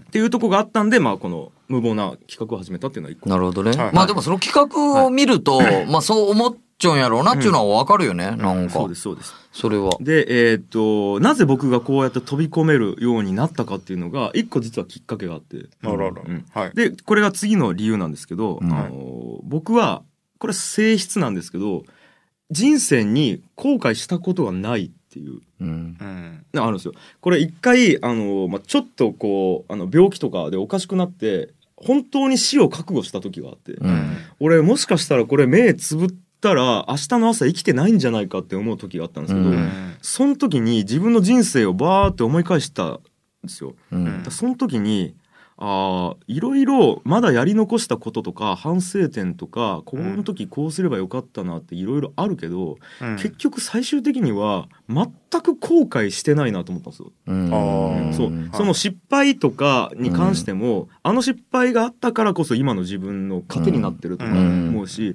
まあやり残したこともあるけど、いや、今までそのために一生懸命頑張ってきたっていう自信はあるから、今までの人生全部肯定しようっていう気になれたっていう、があったんで、今からどんな決断をしても大丈夫っていう自信が僕にはあった。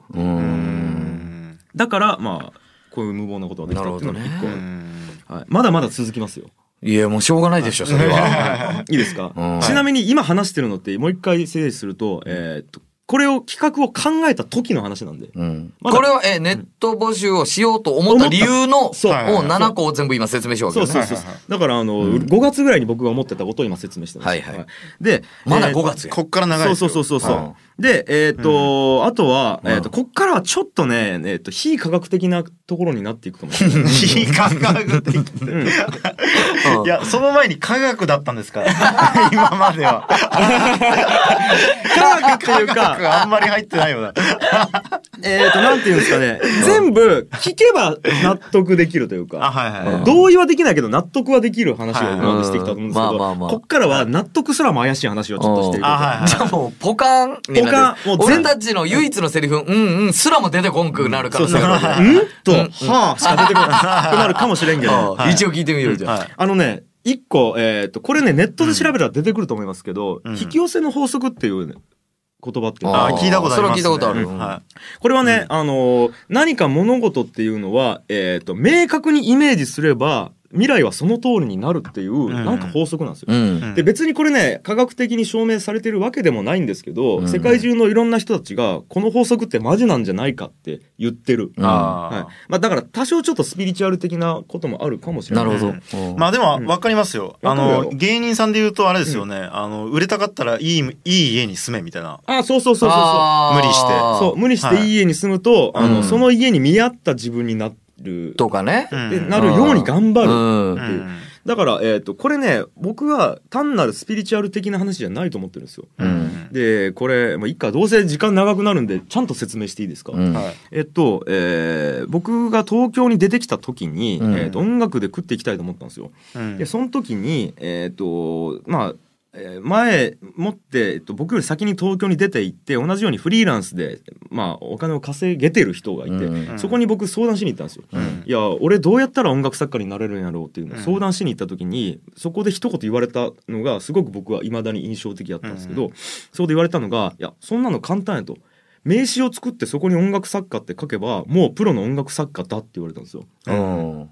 でその時はいやそんな いやそういうこと聞きたいんじゃないと。うん。詭弁みたいなこと言わんでくれって思ったんですけど、うん。今になってその理由っていうか意味っていうのがすごいわかるなっていう。うん。要はそこの名刺に書くっていうことで自分がそうであるっていう明確なイメージをまず持つことができる。うん。自分が音楽作家で東京でプロとしてやっていくいくんだっていう明確なイメージをまず持つことができるっていうのと、一個僕がまあ最近よく使う言葉なんですけど覚悟うん。うん覚悟を自分で決めることができるっていうう、ん。もう名刺作って人に配ったらあもう俺音楽作る人なんややばってなるじゃないですか。うん。たら、えー、といろんなところの、まあ、言動とかあと所作とか、まあ、いろんなところに出てくるから、うんっうん。ていうだからなんかイメージすると本当にそういう人間になるっていうのってうん。なんかこう理由がないようであるう。うんん。っていう。で名刺をそうやって配ってたら例えば友達は僕が音楽作家と思ってるんで人に紹介する時に音楽作る人がおるんやけどっていう紹介の仕方をするじゃないですか。はいはい。これもし僕がサラリーマンしながらいずれ音楽作家になりたいなっていう感じでバイト感覚でやってたら、うん人に紹介する時になんか仕事しつつ音楽も作れる人なんやけど、うん。っていう俺の紹介の仕方をするやんそれじゃあなんか本当に仕事とかって来ないんじゃないかなっていう、うん。だから僕はやっぱりその引き寄せの法則ってあると思っててその正体は覚悟を決める、うん。たらその通りに自分がなるっていうのを思ってると、うん。だから僕は、えー、と9月に結婚するっていう覚悟を決めたっていうことですね。はい。です。だから、えっと、本当に切腹するって言ってたのも、マジで切腹すするつもりだったし。うん。なるほどね。はい。いいどうですか？ここまでで何か質問とか意見とかありますか？いえ、ありません。いえ、いえ、う。うんん。うん。ありません。いいですか？じゃあ次行って。はいえー最後、えーこれ最後です。運命は決まっている論。うんう。ん。これはもうさらにスピリチュアルなんですねえ、もう、プンプンですね。はい僕はね、運命論者です。うん。運命、運命論者。運命論っていうものを信じています。うん。で、あのー僕は例えば、俺と太陽が同じ親から生まれてきたっていうのも、うん俺と高井君がたまたま転校先の中学校で出会ったっていうのも、うん作家の井上君がたまたま僕の奴隷になったっていうのも、あのーはいはいこれも俺全部運命で決まってることだと思ってるんですよ。はいで、もちろん、奥さんに関してもそう。うんで、えーっと、まあ、これ、俺考えたの5月の頃やけど、まあ、その時は決まってなかったんよ。うんで、僕は、えーっと、その時点で結婚する相手っていうのが、まあ、もちろん世界中のどこかにいると。うんで、えーっと、絶対にその人がと結婚するっていうことはもう決まってて動かせない事実だって思ってるたんですよ。うんで、えーっと、でもね、運命で決まってるとは言いつつ、すべてが運命で決まってるわけじゃないと。うん。えーっと、出会う人とか、うん。物事っていうのは決まってるけど、いついつまでにどういう動きをしてそこに至るかっていうところまでは決まってないんじゃないかっていう、うん。そういう感覚が僕はこの世界に対してある。うん。これね、えーっと、難しいんですけど、一番僕がいい例えだと思うのは、ロールプレイングゲーム。うん。うん。あの、例えばドラクエとか、まあ、二人はやったことある。ああるあるまあ、もちろん。あの、まあ、やったことない人もいるかもしれんけど、軽く簡単に説明すると、うん。えーまあ、主人公がある世界にいて、うん。で、えーと、例えば王様にあそこに洞窟に行って、ボスを倒してくれとか頼まれるじゃないですか。うんそれは、決まってることなんですよ。うん。で、えっ、と、倒さないと鍵をもらえないから、次の町に行けないとか。うんうんうんで、決ま、そこの、えっと、一個一個のイベントは決まってると。マイルストーンは決まってるんですけど、うん。じゃあそこに至るまでに、どんな仲間とパーティーを組んで、どこでどんな武器を買って、どこ、どのくらいレベルを上げてそこの洞窟に挑むかっていうのは、100人いたら100人違うじゃないですか。うん。うん。こういう部分は結構曖昧で決まってないっていう。ううんん。そういう感覚で僕生きてるんですよ。うん。はい。えーなぜかっていうと、えーフラクタルでできてると思ってるんでこの世界は人間がゲームを作ったんだったら、えーっとこの世界も何か、な何者かが作ってるすみません。フラクタルで止まってます。フラクタルって、いや太陽君もでも僕の顔ずっと見てましたよ。フラクフタル？あもう一回やって、もう一回やって。フラクタル発音はいいね。発音はいいね、なんか。っていうことです。えいやだけどねなんかねあの要は、はいこのこの構造とこの構造が、はいあっていうかラジオやったら分からんかあ YouTube やきいいんか、はいえーっとえー、例えば、えーっと人間が漫画を作ったんだったらこの世界も漫画的な感じで何か作ってる人がいるんじゃないかっていうことですよ。あー、なるほど。そうそれをフラクタルこのこの構造がどんどんどんどんあのあー拡大していっても同じ構造になってるかっていう。あー合わせ鏡のような。あ、違う、ちょ、ちょ、違うな。えっと。あの、だからズーム、ズームアウトしてるわかるわかるわかる。で、俺そこれ好きなのが、人間の脳みそのね、あの、えー細胞の形と、う全宇宙をめっちゃズームアウトして見た時の宇宙の形っていうのがすげえ似ちゃうみたいな。うーんそうそうそう。なんかこれフラクタル構造になっちゃうよね。脳みそのうんなんかそそういうこと。わかります。だき、えっ、と、まあちょっと、まあ、話戻しますけど、うん要は僕は RPG 的に生きてると思ってて、嫁さんと結婚することは決まってる。で、相手も決まってるんだけど、いつどうやってど出会って、いつ結婚するかっていうのは決まってないんじゃないかと思ったんですよ。うんで、そろそろ僕もう我慢できなくなるぐらい結婚に対する興味が湧いたんで、えっ、と、さあしようと。うんで思ったと。うんで、これどういう感じ、イメージかっていうと、うんえー、おい、神様と。うん運命の神様って僕言ってるんですよ。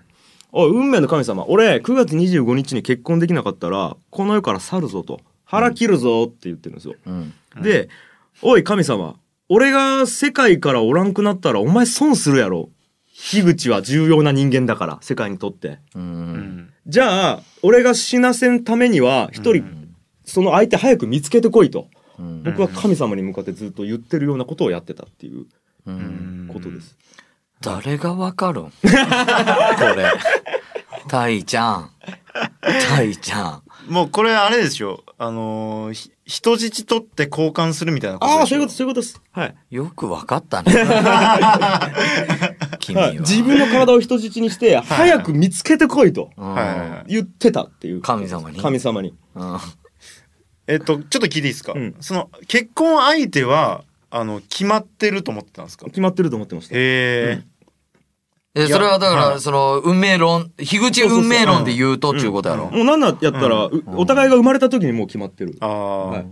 でもそのエンディングまでがもう全部決められちゃう中で、その間でどれぐらい、どういう過ごし方をしてそこにたどり着くかっていうのは、うん、そもう決まってない。そうですそうです。動かせるとしたらそこだけっていうことなの？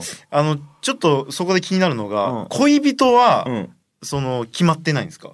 いやそこにまってる。至るパーティーなんですか？決まってます、全部。その変動。動的なパーティーって、うん。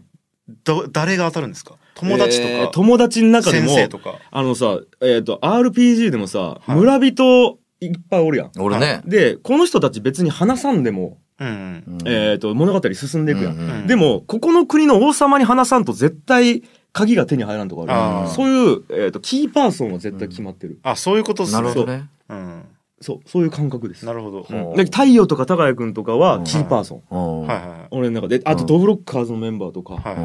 えーはもうキーパーソンやしあと、井上君は？同居にあい井上君。あと同居人のおちくんとかもキあーパーソンキーパーソンあのやってる、あとはやっぱあの池田とか。池田とか。池田とかね。あと大井とか。大井とかね。キーパーソン木戸とかもみんな全員キーパーソン。井上君。あとは 村人が村人が泣きよでも村人の声無視しても前に進んでいく うん進んでいこう、うんそうだね、なんかでもね、えーとそれっち俺にも分からん。あうん。俺にも分からんのよどの人がキーパーソンかっていう。ああ、なるほどね。そうそうそうそう。ちゅう感じやねなんか。はいはいはい。ひょっとしたらでも出会う予定にな出会う絶対出会わないけん人とまだ出会ってない可能性もあるわけよね。そう本来ならもっと早く出会うことがあったかもしれんのそうそうそうそうにだき間口を一個でも広げたかったの。だきネットっちゅうのはそういう意味では、えーっとある意味俺が、えーっとり手の及ばない範囲にいいけるいけ行くことができる。行くよね。もしかしたら外国におるかもしれんかったわけ俺の結婚相手が、なんたら人かもしれんかったわけ、そこまで俺が頑張ってリーチする方法ってないき、でもネットを使えば一応神様は言い訳できるやん。うん。わかる？神様に対する出会う言い訳を作ってやりたかったっていう。わかる？え、ここ、言い訳を作りたかったっていう感覚わかる？神様に？うん。神様に言い訳を作れてほしいと思ったことないんよね俺。え言い訳神様ができない状況ってどんなんですか？いや、だ、だき、俺がネットで募集してなかったら、知り合いづてしかいかんやん。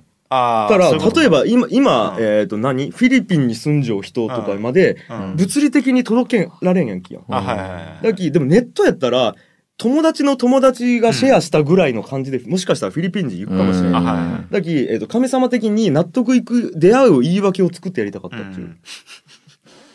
優しかったじゃん。優しいっていうか、まあ、そうせんとうん。えっ、と、バッドエンドになるんじゃないかなと思って、うん。出会えずに。はい。あのインターネットで募集以外に策はあったりしたんですか、ない。あない。うん。うん。ナイスナイス。なかったっす。なるほど。だからもうインターネットが唯一の。あとはまあ、だけ知り合いの紹介とか、うんなんか出会う人とか。神様にちょっと言い訳作りたいっていうのはよくわからん。そうか。うん。だって、高谷くんの元にいきなりさ、フィリピン人から電話かかってきて、うん。あの、ちょっと結婚してほしいんですけど、って言われたら、うん。いビビるやろ？ビビる。し、なんか、うっそうち思うやろ？思う。でももし高谷君がネットでバーチやった時にさ、うん。フィリピン人とかアメリカ人とかがバーチ来てさ、うん。その中で、えっと一人会ったとしたら、うん。ストーリー的にビビらずにいけるやろいけるいける。それが言い訳。うんああだから神様がもうなんか無理やりああそういうことか。そうてか道端でバーンチ出会ってそこで結婚す、フィリピン人と結婚するって相当難しいやろ、騙せんやろ、うん神様は。高井君のことを。確かに。そう。でもぼネットで募集したら、うんこうストーリーができるきそこにガッといけるなるほどね。そうそうそう。あそういうことか。うん。ちょっとその神様の方にがやりやすいようにちょっと自分も寄せてってやそうったっていうそうそう寄せていってややったの、あのかみさんに。いやややこしいよね。奥さん。そうそうそうそう。ややこしいけどいやーちゅうのが一応、えっと俺が計画した時までの話、はいはい。うん、で実際計画を進めていく上で、俺の気持ちっていうのがどんどん変わっていくのよ、うん。あらら。はい。うん。はい。ちょっと待ってこれ今日中に終わる？終わります。終わる？うん。5夜ぐらいやらんと。終わる大丈夫大丈夫です。まあ第一夜。第一夜じゃあもうちょっとどんどん行きましょうか。行きましょう。でで始めたのがアンケートです、うん。はい。えーっとだから今までは全部机上の空論やきね、うん。俺の中でまあそうよね。そうそうそう、うん。でアンケート募集しました、でバーチ来ました、まずビビりました。ビビビるよね。正直254人来た時に、まあ、さっきも言ったけど俺大変なことをしてしまったと。うん。うん。で、えー、とアンケートの結果が、まあ、さっきあの僕紙で書いたんですけど、まあ、こういうことで、うん。であの会ったことがあるが87人で会ったことがないが167人ですから、うん。で俺はね会ったことがないがこんだけおるっちゅうことは結構嬉しいなと思ったの。うん。で、あと同時にね会ったことがある87人っていうのに関してもあのあこれはさっきちょっと説明したけど要は潜在顧客の話、あこれもしかしたら本当に知り合いとかで来てくれる人がおるかもしれんかって思ったっていう意味ではこの数字って俺にとってはすごく嬉しかった。うんでよしいけるよしこれでモテてる感演出できると思って、その結果をもとに正式募集したら、えー、と来ていただいたのが34人ですね。はいはいはい。十分すぎるよね。うん34人。そうですそうです。でえっ、と正直この中には、えー、とお会いしたことある人はいました。あおった。いましたね。だからこれあの本当に守秘義務というか、えー個人情報やねでそう個人情報なんでもう僕は墓まで持っていこうと思ってるんですけど、えーそういう方にも会いましたね。はい、会いました。そう。でえーっとバーって会ってたんですけど、ここで、えーっとまず、えー僕の決め方をどうしようと思ってたか、うん。これちゃんと言っておかないと,、えーっと僕はまず一人一人に会っていったっていう。うんで、えーまあ1 2時間から3時間ぐらい一人一人とお会いして、まずはその人がどういう方かっていうのを知ってで、俺もどういう人間かっていうのを分かっていただくっていう。うん。で、えー、とこれねあの本当に全員と僕は同じように接してきた自信がある。あのだきよく言うやん。なんかまあこれ世間的によ。例えば容姿が可愛くないとか、まあ年がね、ちょっとやっぱね、若い方が有利とか言うんですけど、僕はもう本当に全部除外して、その人の中身だけを僕は知りたいなと思って、えーっとずーっとおお会いして話させてもらったっていう。そう。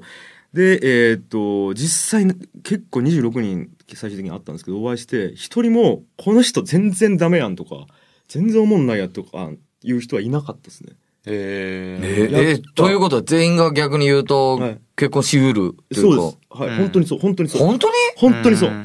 全然知らんわけやろでも。全然知らんけど、うん。なんかこう、なんていうんですか。えっ、と、まあ、そう、本当にそう。でで、俺なんかね、なんかね、あるんやっぱ、えっ、と、人間すべての人、絶対面白くない人いないっていうか、あの、哲学があって、絶対なんか掘ったら出てくるっていう。だけど面白くない人はまずいないっていう。のがあるんで、で、やっぱ聞いてったらやっぱいろいろ出てきたというか、あの楽しかったんで、あ、面白いなと思って。で、えーっと、最終的にどうやって決めるかっていうと、えーっと、そのいろんな人と話した中、プラス、自分が今まで出会ってきた女性でもいっぱいいるじゃないですか。で、の中でもう、これは申し訳ないですけど、順位をつけるしかない。で、一番の人からプロポーズしていこうと思った。むちゃくちゃやね。だってそれ以外に方法がない。え？自分が今まで出会った女性たち？の中で。中で、え、この26人とも別にやろもう別に、もうい合わせて。すべてを合わせてやろ合わせて。で、その中で順位をつけて上からプロポーズしてこうちゅう作戦なん。そうです。すごいね。いや、でもこれはね、あの、一見ちょっとね、なんかこう、まあ、人間にランクつけてるんじゃないかとか、思われてもこれしょうがないんですけど、でもこれしかこれ方法がない。はね、でもね、うん。その合う合わんちゅうのは男と女絶対あるき、俺は別にそこに関しては間違えちゃうと思わないけど、それまでがこのネットを駆使してバーやって、よし、準備整ったっつって結局竹槍持って戦うみたいな、そうよ。そういう感じがすごいして。そう。最終的にはやっぱり自分からプロポーズしていくっていう。なるほどだき、えっ、と、マジで全然応募できてないし、俺のこと全然興味ない人にプロポーズをするかもしれんかったわけやし。うんそれは相手の気持ちがどうかとかじゃなくて、俺が好きと思った順番にしていこうと思ってた。で、振られたら次行くしかないっていう。はいこれはもう締め切りが決まっちゃう。締め切りが決まっちゃうもんね次に行くしかないようん。そうそうそう。うわー、すげえ、それ。っていうので始めたんですよ。ちょっとその、会った26人について結構俺は聞きたいんやけどあ、いいっすよ。さ何、でも聞いてください。その、こいつ、え、俺と本当に結婚したいんかなみたいな熱意感じん人とかもらんかったなんか。ああ、それはあった。あったそれは相手が要は興味を持ってるだけで別に本気で、えっと男として見てないというか。それはどうなん？その、きょんちゃん的には。あ、でも、もしよ、じゃあもういっぱいプロポーズしてて、その人が残ったとしたら、えっと、プロポーズしてます。あなるほどはい。だから、俺の中で、要は、ここ以上の基準とかは全くない。うーん。めめちゃくちゃ結婚を絶望しちゃう人もおったん、きょんちゃんと、その逆に。あめちゃくちゃ結婚したいですっていう人えーとも。おそらくいてくれたと思います。なるほどねはい。いてくれたと思います。ちょんまあ、それはマジでありがたいことに。えんー僕みたいなモントと僕は最初から思ってたんで、うんはい思ってました。はい。あすげえ。まあでもこればっかしはねもう自分で決めるしかないと思って、えー行っていったっていうことですね。なるほどね。はい、でえーっと実はですね、えーまあ、2人はもちろん知ってるんですけど、うんえー一番僕が結婚したいと思った方に最初にプロポーズして決定したんです。なるほど。はい、結果そうです。です。ファーストでいけたんですそうです。あのー僕、あそうです、そうです。で、えーと、ちなみにこれは、まあもう、もちろん二人知ってるんですけど、えーと、この応募できた方じゃなかったっていうことなんですよ。これが、えー実は古くからの、まあ、友人で、まあ同じコミュニティに属していたことがあって、で、えーと、えーまあ、こういう企画をしてるっていうのをバーってやったら向こうから連絡もらって、で正直その連絡もらったのも5年ぶりとか、でその5年前にちょっと、しえー共通の友人の結婚式でちょっと会ったぐらいで、で本当にまともになんかちゃんと喋ったのは本当に10年ぶりぐらいじゃないかっていうぐらいの、えーまあ方から連絡来まして、はい、で「あおうや」ってなって会ったところから、あまあその関係がまあもう一回あったっていう。で、えー一応僕応募期間っていう応募っていうかそのなんていうの決めないといけない期間っていうのは7月いっぱいで区切ってたんで、うんうんうん。7月が終わった状態で、えーっとまあ、もちろんあ会えてない人いたんで、まあ、会えた人プラス全員の中で、えーもうその人が一番だったっていう。なるほどね。で僕はプロポーズをしたんですよ。8月8日に。まあでもそのきょんちゃんの中ではそれはさ、えっ、と、さっき言ったやん。結局、潜在的？な、なん顧客、ちょっと難しい用語あるんだけど。潜在顧客ですね。要、ちゅうことやろあ要はそれっち。だから一応思惑通りではあったそうやえろその募集をすることで、ちょっときょんちゃんのこと気になりよった人を炙り出したというか。そうそうそうです。そういうことやん。うん。けどこれ多分、相当、あその、で、会って、実際会ってっていう26人は、相当きつい思いしちゃうと思うよ、今。いやーだきね本当にこれ誤解ないように言わせてもらうと、そこで出会ったのって僕の中ではまずイレギュラーなことあ出会ったのはその今の、ねえっと婚約者の方に。うん出会ったっていうのは僕の中でもう想像は、まあ予測はしとったけど本当にそうなると思ってなかったというか、なんであの皆さんとお会いしている時は本当にあの結婚させていただくつもりで全員と話してたっていう。なるほどね。だからこれねやらせでもい一切なくて、マジで僕も想像してなかったことになってる。そうかやらせと思われる。まあそうそれが一番最初からそうかそうか。うん。いてかなって思う人もいるかもしれないね、からこの企画を始めた時点でもしかしたら狙う一人がいて、そいつを横目で見るながらそこにアプローチするためにこの企画を始めたんじゃないかってもしかしたらちょっとかん勘ぐる人だったら思われるかもしれないんですけど、それが一切ないっていうことは、まあ多分二人は。うん。まあ、いや、俺らはわかるけどさね。これ26人、34人の人たちやっぱ金返せってなるんじゃないか。いや金はね金返せもらってないですねああ、そう。喫茶店で話した時のお金返せそう。なるんだよ。で、えっ、と、プロポーズしたんです。うん。それが、まあ、簡単に言ったけど、プロポーズした。そう、プロポーズしたんですよ。はいこれが、えっ、と、まあ、8月のことですね。うんで、プロポーズしたんですけど、えーじゃあ、そこの感じやっていいですか？おい、やってくれるわ いや、やっていいから、まず、あの、えーまあ、結婚してくれ的なことを言ったんです。たら、えっ、と、向こうの。え、それちゃんと言ってくれんの？いや、それはもう、それはダメなの？えーまあ、結婚してくれん的なことを言って。くれん？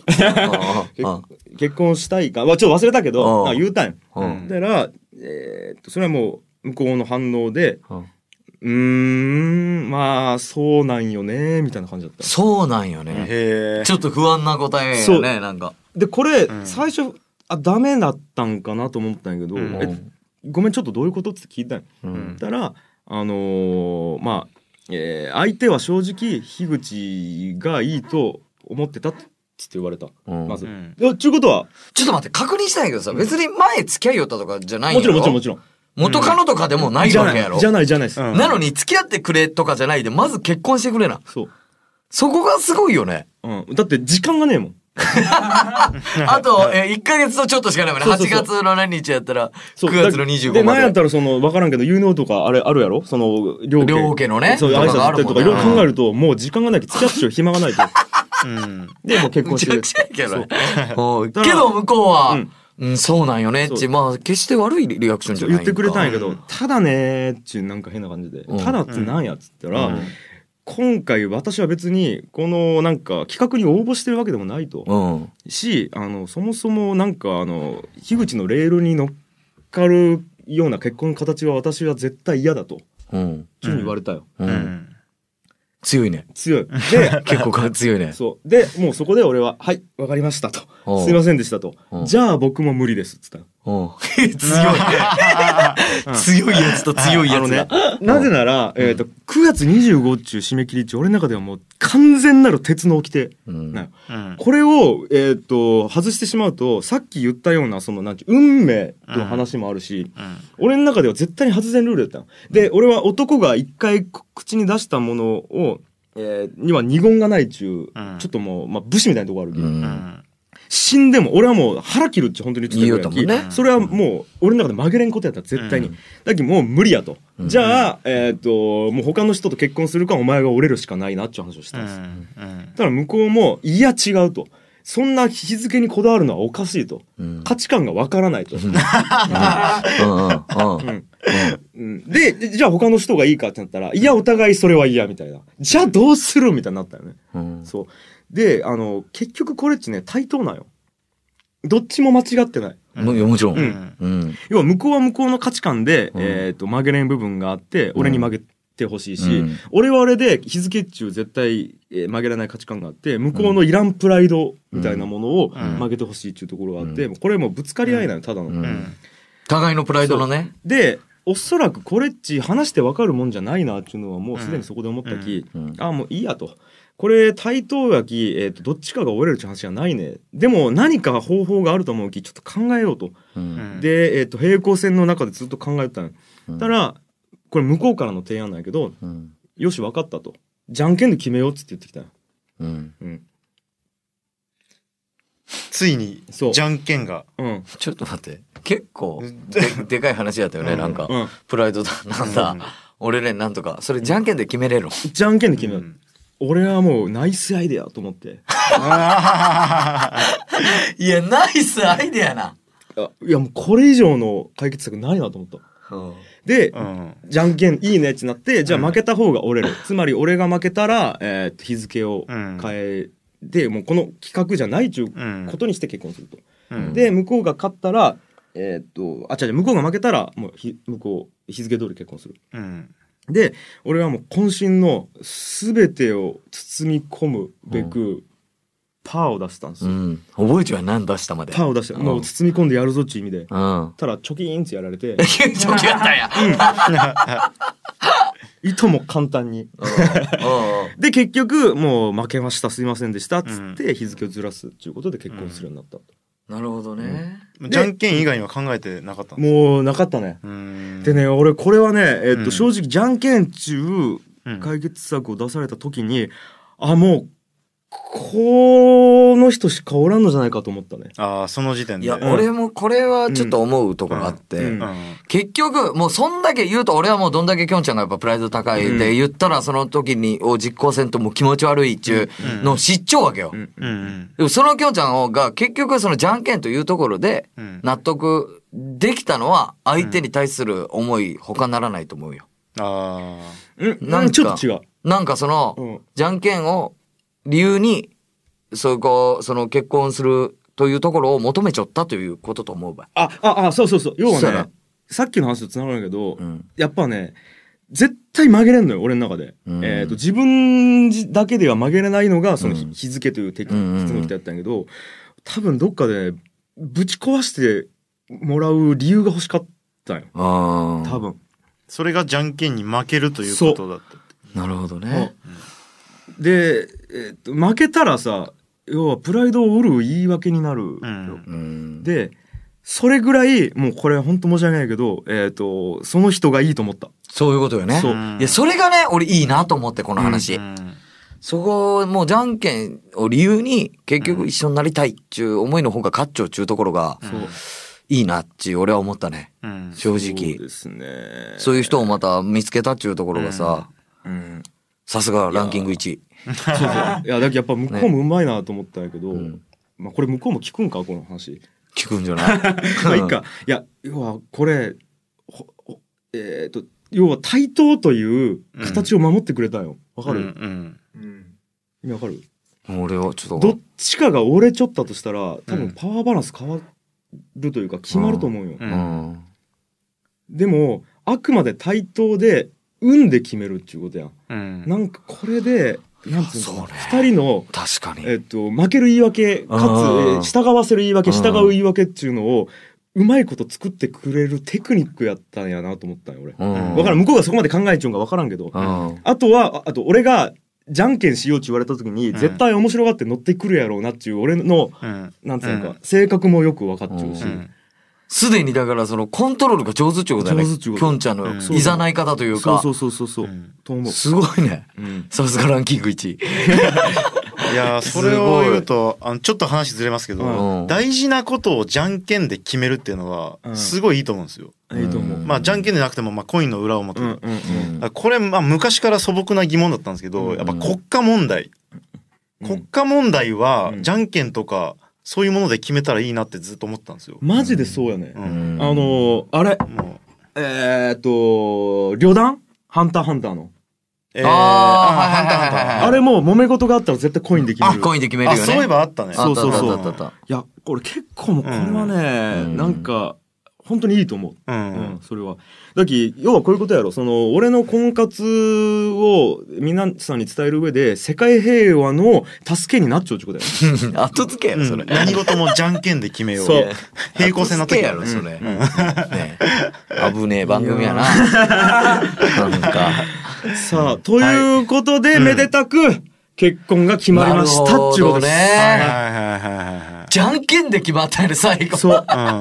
ネットで始まり、じゃんけんで終わる。じゃんけんで終わる。ああ、いや、でもなんかさっきのさ、あの本編の方の手紙とか読む限り、なんか素敵な人の感じがするね。俺はなんか昔ちょっと一回会ったことあるみたいやけど、正直全然覚えてないんよ。覚えてないね。一回だけ多分、チラッと見たことある。うんでも、ね、なんかあの手紙の感じは、なんか気も、気が利くというか、シャレも利くし、なんかね、素敵な感じがする。まあ嬉しいですね。んまあただね、あのまあもしその今のかんその婚約者に出会ってないとしても僕は正解にする、えー覚悟はあったんですけどね。ん？ん？ん？だきもう僕は誰が来ても幸せにする覚悟はあったっていうことです。ああ。なるほどね。だから、まあこうあのね、すごく嬉しいんやけど、まあ、たまたまっちゅう感覚もずっとある。なんか、あーわかるかな。まあいっか、これちょっと難しい。説明するのが。うん。え、すごい、もう一回言って。な、たまたまという感覚がある。そうそうそう。出会ったのはたまたま。運命ないけどたまたまというね。あ、ちょっとこれ難しいな。いいや、やめよう。そうですね。う運命論だったらもう決まってるって決まっちゃうけ話ど、でも同時にたまたまそうなっちゃうだけっちゅう。いや、だけどあれその、フローラかビアンカかみたいなことドラクエで言うと。ああ、まあそうかもね。ああ。両方運命で決まっちゃうんやけど、どっちかっちゅうのが。うんうんうん。みたいなこと？うん。ああ。いやーだからね。なるほどねいや、だで、本当にもうこれ、重ね重ねに言わせてもらいたいのが、あの、その、まあ、僕に会いたいと思って会っていただけた、えっ、と、26人の方は、えっ、と、まず、えっ、とね、申し訳ないですとも思ってないんですよ。うん。あのーこれは、えーっと、なんていうんですか。あのーえー絶対に、えーっと、一人を選ばないといけないことなんで。で、えーっと、なんていうんですか。うわ、これちょっと、ちゃんと難しいな、説明するのが。その辺はでも了承済みというか、そう。うんあのーまあ、もともとこうやって始まった企画なんで、あのーまあね、本当に少ない確率でっていうのは、まあ、了承して来ていただいたと思うんですけど、で、僕がそこは正直最初は始まる前はどうでもいいと思ってたんですよ。まあ、そもそも企画に乗っかってくるじゅので、本当に就活みたいなもんでうん。落ちてもいいやと思って来るはずだと思ってたんですけど、やっぱりね、一人一人と2時間ずつ喋っていく上で、そうも思えんくなってきたというか、あの、あ、これ、一人を選ぶっていうことは、他の人を選ばないっていう選択せないけんっていうのが、結構重くのしかかってきてしまったんやけど、でも、やっぱり僕はそれを踏まえてでも、一人を選んだ以上は、えっ、と、皆さんに本当は均等に注ぎたかった気持ちを、もうその一人に誘わせていただきますっていうことを、ここで明確に言っておきたいです。はい。もう、本当は、でね、一夫多妻制だったら皆さんにね、樋口を、100%の樋口を全員に分け与え26等分。そう。うん。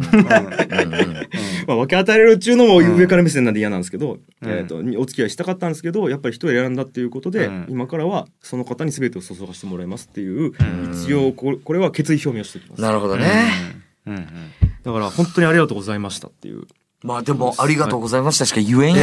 これはね、確かにその応募してくださった方にははい。申し訳。まあ、ありがとうございましたが一番適当ですね。こんな僕をちょっとでも興味を持ってくれてありがとうございましたということは、えーまあ、心から言っておきます。はいどう思うこれ、例えば、もういや、本当に純粋に、今日、ずっとそのラジオの本編から、これ今、ディレクターズカットまでうん、ずっとその自分の結婚の経緯を説明して、26人の方に伝わったと思う？うわー伝わってないかもしれん。あえー伝わってないかもしれんけど、もうね、まあでも、俺最初から、俺は思うに、20、その6人の人たちうち、この樋口清則っていう男は、うん。普通の人じゃないよ。うん。でちょっと変人やん。うん。言うたってすぐ宇宙の話するしさ、スピリチュアルな話、運命論とか言わないっすよ、普通の人。フラクタルの話。そうそう、フラクタル、そう、えよく分かってない、未だに、フラクタル。そんな話をさ、する男と結婚をしたいっちゅう人は、こういうことを理解しとかないけんと思うよ。まあそう。俺は、あーそうやね。俺は思うにね。そうやね。そうやね。はい。なんか、うん。逆に、いやこれを、これを聞いた上で、いや、なんなんこの人って思うような人は結婚せんでよかったねって思う。まあまあ。正直。あなんか、なんか、あのー結局もし一緒になったらこういう男なわけやし、だから、うん。むむしろそれが理解できる人たちが集まってくれちゃったと思うけどね。まあそうね応募してくださった方々っていうのは。そう思うことで、なんとか僕の心の傷つきと皆さんのね、なんかこう、もやもやを解消していただければと思います。うんなるほどはいはい。です。なんかあるたよ。じゃあそろそろ、あれやけど。うーん。テレチェヘラバヘあれ？これはまさか。あれ？エクタナクあれ？エンディング歌いよん。あれ？エンディングテーマあエンディングテーマで流れてきましたよ。はい。あ、今流れを、流れをわけね。いや、ディレクターズカットやきこんな感じでいいやろ。あそらそう、そらそう。うんうんそらそう。え、感想終わり、はいこんだけ長々話して。いやーいやあーおめでとうございました。なんか、でも俺はやっぱ聞いて、うん。それをやろうとした気持ちっていうのはすごいややこしいよ。言うと、もう俺がなんかが聞いてもよくわからん。はっきり言うけど。でも、結局この人と一緒になりたいっていう、そのシンプルな気持ちに最後なったっていうのが、うん。どんだけややこしいこと言っても結果やっぱシンプルなもんなんやなっていうのがやっぱ俺嬉しいなと思った。なんかそうやね。うん。でそうだけあの、7個理由言ったやん。あれっちやっぱ俺がすごく論理的に考えて、心がない。そうそうそうそうそうあれなんよ感じがねでも最終的にね、なんか全部ぶっ壊されたというか、あ、俺、自分検証やきね、だって。俺感情あったんやっていうところに持っていかしてくれた、今の相手に本当に感謝してます。ああ、なるほどね。そこがね、なんかこれはいい話やなって思った、うん俺は。そうっすねうん。まあ僕から言うと、えっと、あれですね。先輩もねなんか、プロ、プロ野球選手がですね、あの、試合でなんか勇気をもらったとか、まあ言うじゃないですか、なんか、あ、病気の子供が勇気を、勇気をもらったとか。言いますけど、まあこれは、あのーそれに近いといえば近いかもしれないですけど、より具体的に勇気をもらえる実例なんじゃないかなっていうのが、ああ、なるほどね。はいはい。うん。なんかまあ、まあね、願えば叶うというか、まあどどんな形であれ、うん願いは叶うっていうのが、まあ皆さん、えー、パートナーに困っている皆さん、うん。そして、えー、なんか仕事とかうん。何でも、うん。えー困っている皆さんはあー勇気がもらえるんじゃないかなっていう思いました。ありがとうございます。そう。そう。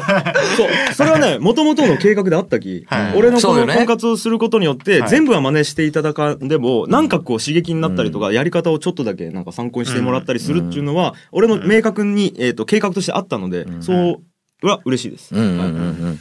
さあ、ということでございまして、はい。えーっと、もう、奴隷の井上くんがさ、作家の、もう早く終われ終われっつってうるさいんよ。最低やね、マジで奴隷のくせに。ちょ。っとそろそろ奴隷としていじめない元気終わる ということでございまして、はい。えっ、と、まあ、もう一度言わせてもらいます。はい。えっ、と、いろいろお騒がせしましたけども、えっ、と、はい。無事結婚が決まりました。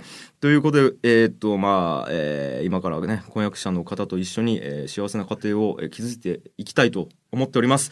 で、一応入籍日が、えー2017年の元旦となっておりますので、うんまあ、また、えっ、と、それはおいおい報告していきたいと思っております。ということで、えー本日は、えー長い時間付き合っていただいてありがとうございました。えー来、え来週じゃない、次回の、えー愛の楽曲工房も、えー引き続きやっていきますので、どうかそちらもお楽しみにということで、ありがとうございましたおめでとう、はい